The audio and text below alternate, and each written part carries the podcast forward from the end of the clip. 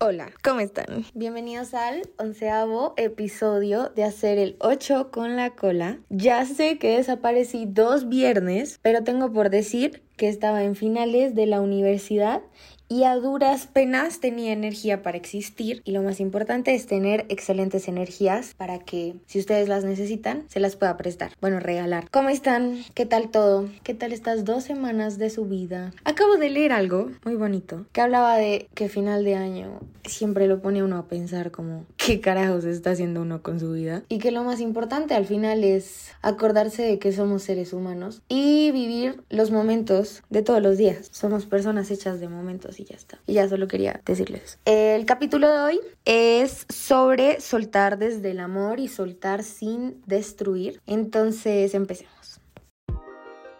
Un podcast que nace del impulso de hablar más de lo que no se habla y hacernos pensar en lo que poco se piensa. La verdad es que no sé qué estoy haciendo, pero me veo increíble haciéndolo. Y esta es una invitación para no quedarnos con nada, ni con las ganas de hacer el ocho con la cola. Entonces, soltar desde el amor, soltar sin destruir al otro, soltar sin drama. Imagínense un mundo en el que a pesar del dolor que sintamos porque las cosas se acabaron con alguien, logremos dejar ir. Logremos dejar ir sin esperar volver popo a la otra persona. Realmente considero que dejar ir bonito habla mucho de quién eres y habla mucho de lo que llegaste a sentir por esa persona. Por eso les quiero decir un par de cositas que puede que les ayuden a soltar desde el amor y soltar sin buscar destruir a la otra persona porque después de todo fue alguien que quisieron con alguna célula de su cuerpo. Primera cosa, algo que ayuda mucho es saber que nos sentimos atraídos por las personas y las situaciones que nos traerán los problemas necesarios para crear nuestra propia evolución. ¿Qué opinan de eso? A mí me tocó mucho porque es real. Algo vemos en la persona con la que estamos para estar con ella, pero especialmente vemos algo que no tenemos nosotros y nos enseñan algo que nosotros necesitamos aprender así de sencillo. Me faltó aclarar al principio que esto es tanto para soltar personas como para soltar situaciones, soltar proyectos, soltar cosas que no se dieron y a las que sencillamente como seres humanos nos aferramos demasiado. A veces no entiendo por qué nos cuesta tanto entender que las cosas cosas se acaban y ya. ¿Por qué nos cuesta tanto entender que las personas se mueren? No sé. Ustedes de chiquitos maybe lloraron porque se imaginaron que sus papás iban a morir. Yo hacía eso. Yo, de verdad me ponía a llorar. Realmente es un miedo que tenemos y es natural, es normal. Pero también es natural morirse, que las cosas acaben, que los ciclos se cierren. Les decía que nos sentimos atraídos por las personas que o por las situaciones que nos van a llevar a nuestra propia evolución.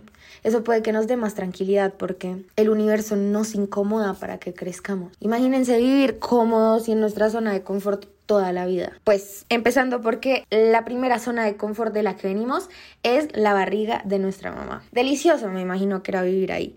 Pero luego tuvimos que venir a el mundo exterior, hacía mucho frío, había mucha luz, había muchos sonidos horribles, no nos daban nuestra comida por la pancita, horrible, realmente horrible, pero si no nos hubieran incomodado no estaríamos. Todo lo que se va es porque ya cumplió su propósito y nos enseñó lo que tenía que enseñarnos, con personas, con proyectos, ya saben, cuando algo se acaba es porque así debía ser. Lo único que estamos haciendo cuando no lo aceptamos es simplemente negando la vida misma.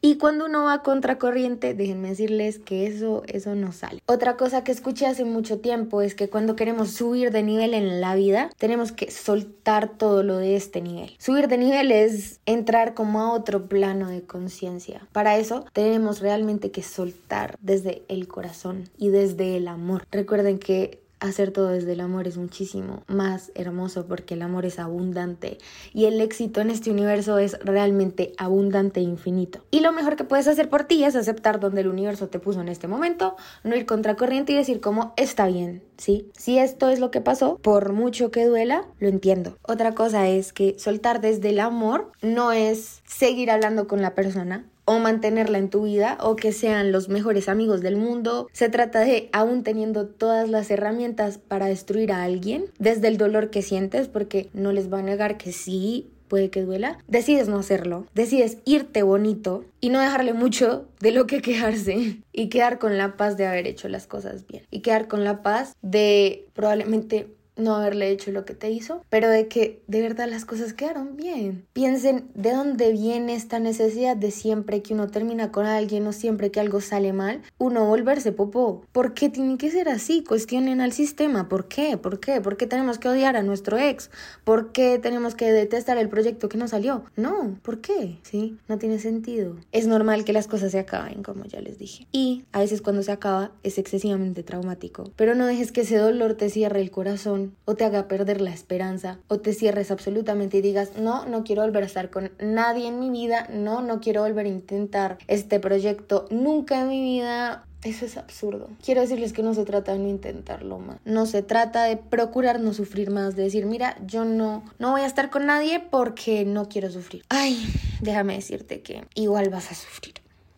Pero se trata de entender que sufrir es parte natural de hacer algo, que algo se acabe, es natural, es un ciclo, ya les dije. Nosotros nos morimos, las cosas se acaban, pero debemos aprender a soltarlas y a sentir ese sufrimiento de manera diferente. Se trata de sufrir en su justa medida, en la medida que eso te haga crecer como persona, porque efectivamente el sufrimiento te saca de tu zona de confort y te hace preguntarte como, ¿qué carajos estoy haciendo? Y entiendas el por qué. No sé, de pronto estabas con alguien que de verdad ahora dices como, ¿qué carajos?